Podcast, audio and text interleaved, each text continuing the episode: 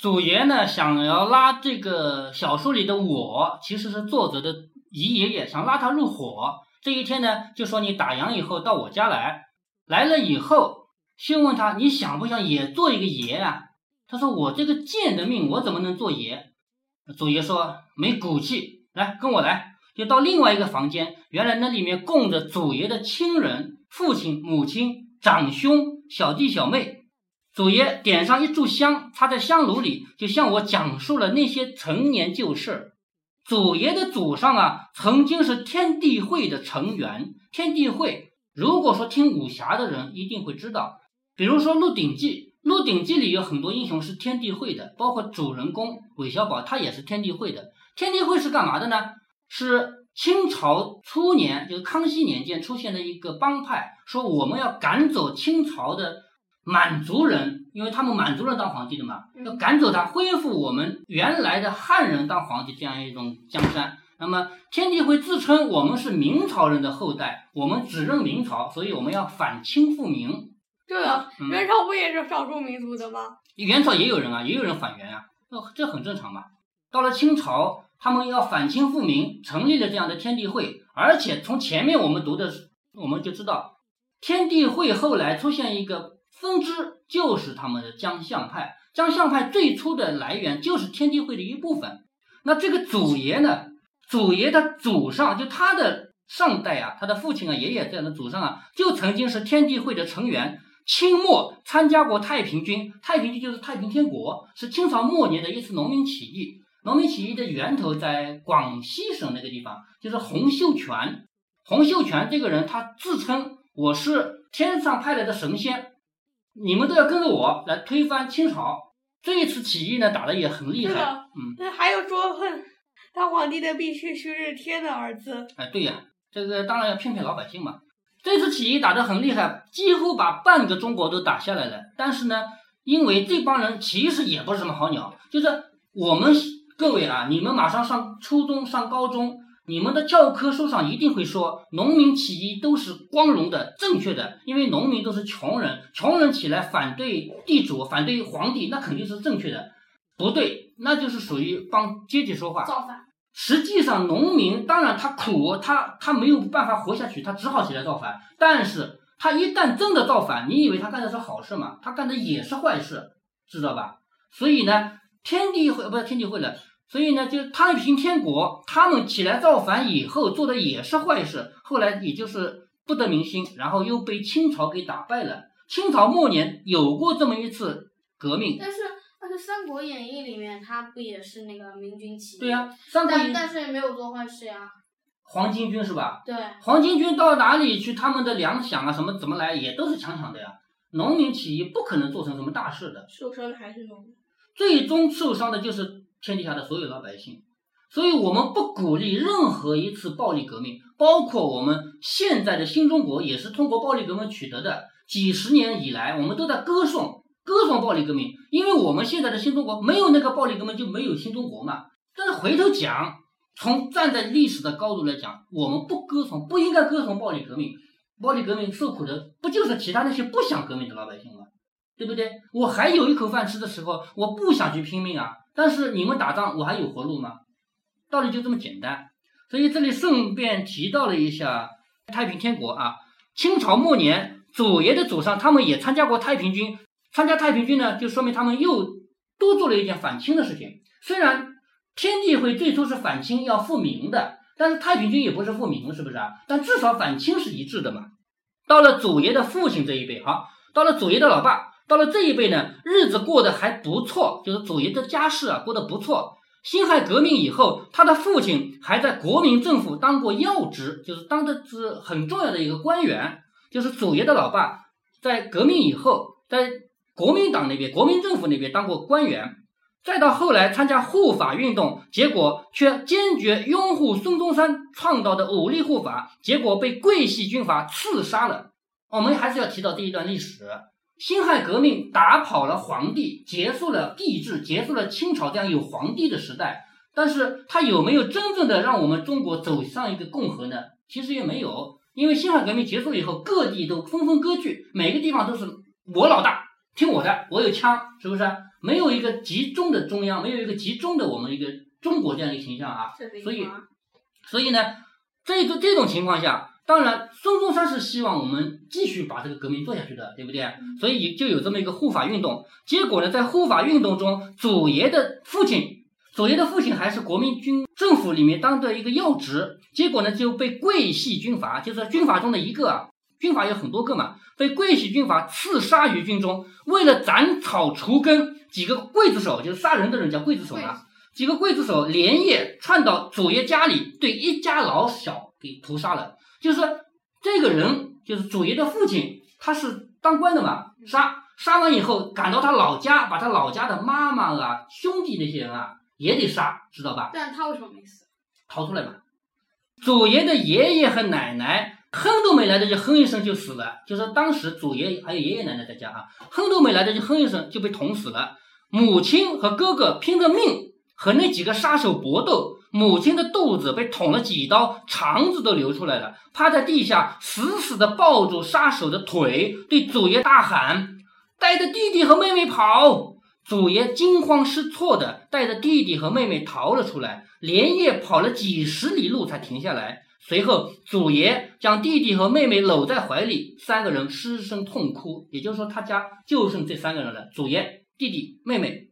那他弟弟妹妹怎么死？那一年，祖爷十五岁，弟弟十岁，妹妹八岁。就是祖爷那年十五岁的时候啊，弟弟比他小五岁，十岁，妹妹再小两岁，八岁。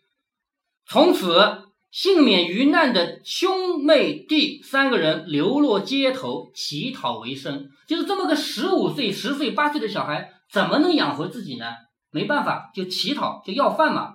有一天，三个人正在街上行讨，就正在要饭。对面来了几个人，其中一个戴黑眼镜的递给他们几个烧饼，说：“娃子，我那里有点零活，你们帮我干，干完了给你们钱。也就是说，我这儿有活干，干完了就有钱。那我先给几个烧饼你吃吃。”祖爷看了看他们，又看了看饥饿的弟弟妹妹，说什么活？那人说：“就是洗洗碗、擦擦桌子，不累的。”祖爷想了想，说：“好吧，在哪里？”那人说：“很近，跟我来吧。”讲到这里，祖爷眼睛红了，长长的叹了一口气，说：“唉，如果让我重新过一回，我宁愿阿弟和阿妹饿死，也不会带他们去那个地方。为什么？也就是说，去就带来了更大的灾难。那个人左转右转，把祖爷兄妹三个人带到一个没有人的破旧的房子里。一进门，祖爷三个人就被人用手绢捂着鼻子，后来就什么也不知道了，就是闷死嘛。原来那几个人都是当地的阿宝，就是江相派的骗子，当地的阿宝。他们为了做一个局，不惜制造一起灭绝人性的命案。还记得做局这种事吗？嗯做局就是要制造混乱嘛，是不是？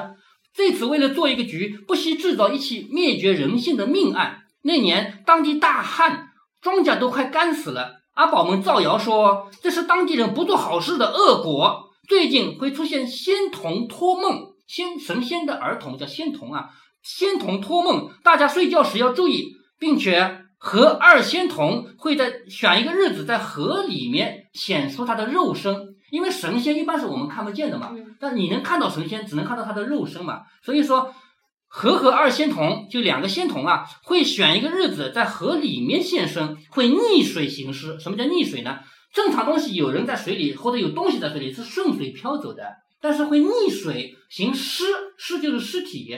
那什么意思呢？如果有看到有尸体在逆水漂的话，那就是河和二仙童现身了，这个意思。阿宝们把这些谣言散布出去以后，就开始寻找替死鬼了。正常人家的孩子，他们就不敢动嘛，因为怎么去敢杀人家的正常的小孩呢？结果碰巧碰上三个要饭的小叫花子，这种野孩子弄死了也没人找嘛，就是叫花子嘛。嗯于是就用迷魂药把兄妹三个人迷倒。因祖爷的弟弟妹妹年龄相差不大，不是说一个十岁一个八岁嘛，嗯年龄相差不大，身高也差不多。于是把他们两个人勒死以后，穿上红红绿绿的衣服。两个仙童，嗯，一个男一个女的，对呀、一男一女两仙童啊。所以就把这两个小孩穿上红红绿绿的衣服，假扮成和和二仙童，将尸体背面捆上竹筏，就是人是要很好好的扶着的话，要有竹筏嘛嗯，捆上竹筏泡在水里，竹筏下面弄一根长长的草绳，一直引到上游。第二天中午，两个阿宝慢慢的在上游拉绳子，因为绳子细嘛，在水下面嘛，拉绳子。其他阿宝就在河边造势，说：“快看，快看，逆水行尸啊！大家快来看啊！”就是其他人也起哄嘛，也是阿宝假装的。因为河面比较宽嘛，离得比较远，没人看得清这里面的门道。于是，两具童男童女的尸体就真的逆流而上。阿宝们大呼：“逆水行尸！逆水行尸！”既然岸边的人够多了，就派几个人下河，用剪刀偷偷的把绳子剪断，因为再现出来就要露馅儿了嘛，是不是？偷偷的把剪刀用剪刀把绳子剪断，将两个小孩儿尸体抱上岸来。对了，嗯，那么竹筏也要去掉。竹筏没关系，因为这个仙童本来就是他也他也不一定说没有竹筏，但是不能有绳子，对不对？嗯，因为那溺水，绳子那就对，对，要露馅儿了嘛。阿宝们说，这两个仙童啊，就是和合二仙的化身，已经反复托梦给很多人了，现在就是现身说法，大家一定要多做善事。就是你不是干旱吗？干旱是因为你们不做善事吗？所以大家要多做善事。这个时候，人们对阿宝的话就已经深信不疑了。阿宝们将两具尸体浇上柴油，用点火来焚烧。对了，两个仙童哪个是男，哪个是女？什么叫他们不是他他不是一个儿一个十岁的弟弟和一个八岁的妹妹？不是，我是说，嗯，他们那些呃迷信的人认为的。那当然是跟实际上一样的了，这也没什么好说的。阿宝们将两具尸体浇上柴油，点火焚烧。烧完以后，把骨灰和泥巴和在一起，做成两个泥娃娃。就是在这帮人要搞花样骗人嘛，就把人烧成灰以后，再把泥巴再和在一起做泥娃娃为什娃，么还也不用原来尸体？直接用尸体啊，那样的话会烂的。会烂掉的，会烂烂的好吧？对，做成泥娃娃以后，供在一座庙里。从此，当地人就纷纷给和合二仙童焚香。对了，假如那这样还是还是干旱的话，那他们怎么收场呢？这个事情不要你考虑的，做这个做骗子的人对。接下来呢，很多人因为那两个泥菩萨啊、泥像啊，就是用这个两个仙童的尸体烧成灰再做成的嘛，所以呢，就纷纷去烧香、去捐钱。就是烧香的地方不都有个箱子可以扔钱嘛？嗯最后这个钱不就到了骗子手里了吗？这个阿宝团伙就狠狠的捞了一笔。祖爷因为长得太大了，他不是十五岁了吗？嗯，没有什么用处，被迷了以后，用绳子勒了一会儿，阿宝们以为已经勒死了，就把他扔到后山去喂狼。结果当晚大雨倾盆，狼没有出现，祖爷竟然活了过来，他没死。祖爷醒来以后，见弟弟妹妹没有了，也不知道自己在什么地方，大雨中疯狂地喊着“阿弟、阿妹”，嗓子都喊破了，雨声和隆隆的雷声遮盖了一切。站在大雨中，祖爷绝望地哭了。天亮以后，祖爷早回城里，他怕再遇上那几个人，就偷了城边人家晒的几件衣服，把自己打扮成正经人的样子，就是他不能再做叫花子了。万一人家发现我要杀你，居然还没杀得了，那就赶紧再再杀一遍吧，因为这个坏事不能败露嘛，是不是？于是他偷了人家的衣服，打扮成正经人家的孩子，一进城就听到人纷纷议论仙童逆水行尸的事情，当时就有一种不祥的预感。他随着人群来到河边，这个时候，几个阿宝已经把尸体捞上来了。祖爷一看，正是自己的弟弟和妹妹，心中像刀子捅一样，差点晕过去。他恨不得跑上去咬死那几个阿宝，但是他不能这么做，他忍住了，因为这个时候你出头就死路一条嘛，对不对？他这个人厉害就厉害在这儿，他能忍住，他的心碎了，但是意识没有碎，他要报仇，要报仇就要忍住，否则也是死路一条。这不是一般人能做到的，但是十五岁的祖爷做到了，所以他是祖爷。祖爷看着弟弟妹妹的尸体烧起来，他把嘴唇都咬破了。他闻着弟弟妹妹烧焦的肉味道，他默默地看着眼前的一切，眼睛一片血红。忽然，有一个阿宝在人群中看出了祖爷，便对其他几个阿宝使了个眼色，就是认出来了。两个阿宝朝祖爷走过来，祖爷一看事情不对，掉头就跑。两个阿宝追了一阵，没影了。祖爷找了个拐角躲了起来。日落后，祖爷再次来到河边，人群已经散了。祖爷痛痛快快地哭了一顿，不到一个月的时间，家破人亡。这是他做梦也没有想到的。他第一次想到了自杀，死了就一了百了了吗？但是，一想他母亲那撕心裂肺的呐喊，母亲就是说：“你带着弟弟妹妹快跑，是不是？”